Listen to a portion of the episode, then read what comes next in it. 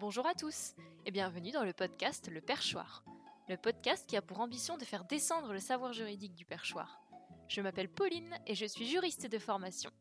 Je vous retrouve aujourd'hui pour un épisode qui sera consacré au droit de l'environnement, une matière qui prend de plus en plus de place dans la société et ce n'est pas pour me déplaire. C'est parti alors dans cet épisode, je vais vous présenter les principes fondateurs du droit de l'environnement, et puis ensuite je parlerai succinctement de l'état du droit en France.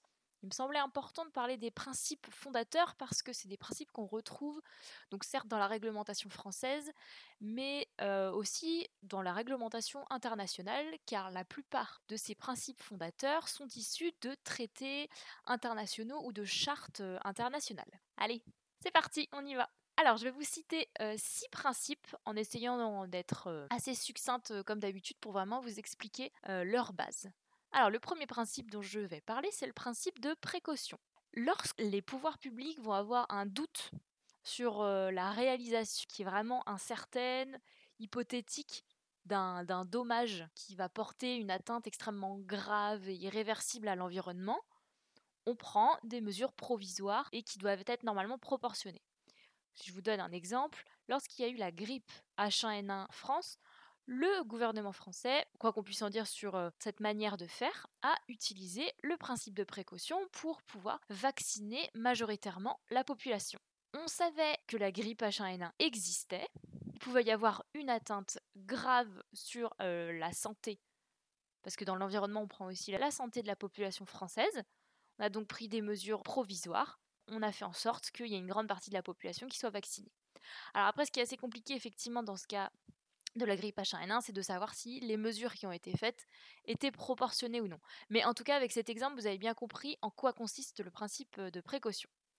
Il y a aussi le principe du pollueur-payeur, c'est-à-dire toute personne qui doit participer à la réparation des dommages qu'elle cause à l'environnement. Donc c'est le législateur qui va déterminer la teneur et l'étendue. Ben, moi je prends l'avion, eh bien je vais payer une taxe carbone parce que le fait de prendre l'avion, je pollue euh, parce que je prends place dans cet avion. Donc je dois euh, payer pour pouvoir réparer les dommages causés à l'environnement. Mais c'est un principe assez, euh, assez limité, mais en tout cas, c'est vraiment le principe que vous faites des dommages à l'environnement, eh bien vous réparez. Le troisième principe, c'est le principe de prévention. On sait qu'il y a un dommage qui va arriver, qui aura un caractère imprévisible, la disparition d'une espèce, un risque naturel. Eh bien, on va prendre des mesures pour préserver cette espèce, la réintroduction d'une espèce, l'ours, le loup, des choses comme ça.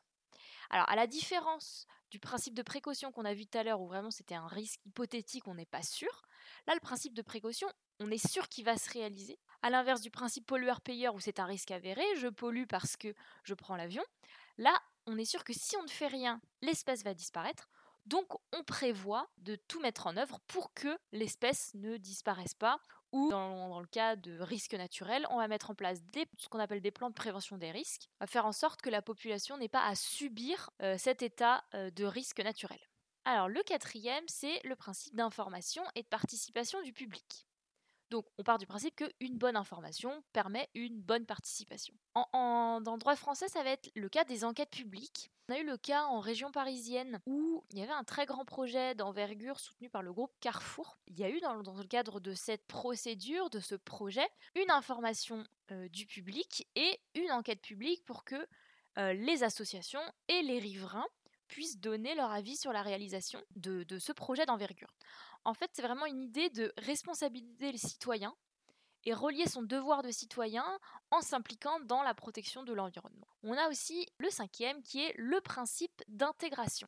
Toutes les politiques publiques doivent prendre en compte l'environnement et la préservation de l'environnement. On doit planifier un certain développement pour les États, mais il ne faut pas oublier qu'il y a toujours cette idée de développement durable et de préservation de l'environnement.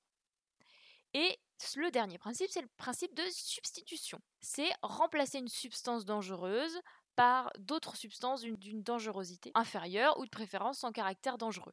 Par exemple, c'est le cas euh, lorsque euh, on avait enlevé tous les sels d'aluminium qu'il y avait dans les déodorants. C'est un exemple parmi tant d'autres. Hein on sait que c'est une substance dangereuse, eh bien on va tout mettre en œuvre pour pouvoir le remplacer. Voilà, j'ai essayé de faire assez simple, mais ça c'est les six grands principes du droit de l'environnement qui ont été mis en place par des conventions internationales. À l'échelle française, euh, c'est la loi Barnier de 1995 qui introduit des premiers principes euh, en droit français, notamment la, la, participation du public et aussi le principe de prévention avec la naissance des plans de prévention des risques dont j'ai parlé tout à l'heure. Un autre grand texte qui fonde en fait presque le droit de l'environnement en France, c'est la Charte de l'environnement de 2004 qui fait partie du bloc de constitutionnalité. Alors, vous pourrez voir dans l'épisode 1, si vous le souhaitez, euh, ce que c'est le bloc de constitutionnalité. Et d'ailleurs, j'avais oublié de parler de cette charte qui est à part intégrante dans le bloc de constitutionnalité. Donc cette charte, elle est composée de 10 articles. Et lorsqu'on jette un petit coup d'œil, on se rend compte que les 6 principes que je vous ai donnés tout à l'heure sont incorporés dans cette euh, charte et donnent ainsi valeur constitutionnelle à l'ensemble de ces principes. Je vous donne un exemple, par exemple, le principe de prévention se trouve à l'article 3 toute personne doit, dans les conditions définies par la loi, prévenir les atteintes qu'elle est susceptible de porter à l'environnement. Donc voilà, on voit vraiment qu'il y a six grands principes pour faire en sorte de préserver l'environnement et que le droit français a intégré, et de surcroît avec une valeur constitutionnelle, ces six principes. Voilà, cet épisode est terminé. en tout cas, j'espère que cet épisode euh, vous a plu. Si vous avez une question ou voilà une, petite critique à me donner, euh, j'ai mis toutes euh, les informations dans les notes de l'épisode. Vous retrouverez mon adresse email et aussi mon compte Instagram pour être informé des nouveaux épisodes que je publie chaque semaine. N'hésitez pas à me laisser 5 étoiles et ou un commentaire sur votre appli de podcast préféré. Quant à moi, je vous retrouve la semaine prochaine, même lieu, même heure, et je vous souhaite une bonne journée, une bonne matinée, bon après-midi, soirée ou encore nuit. Merci et à bientôt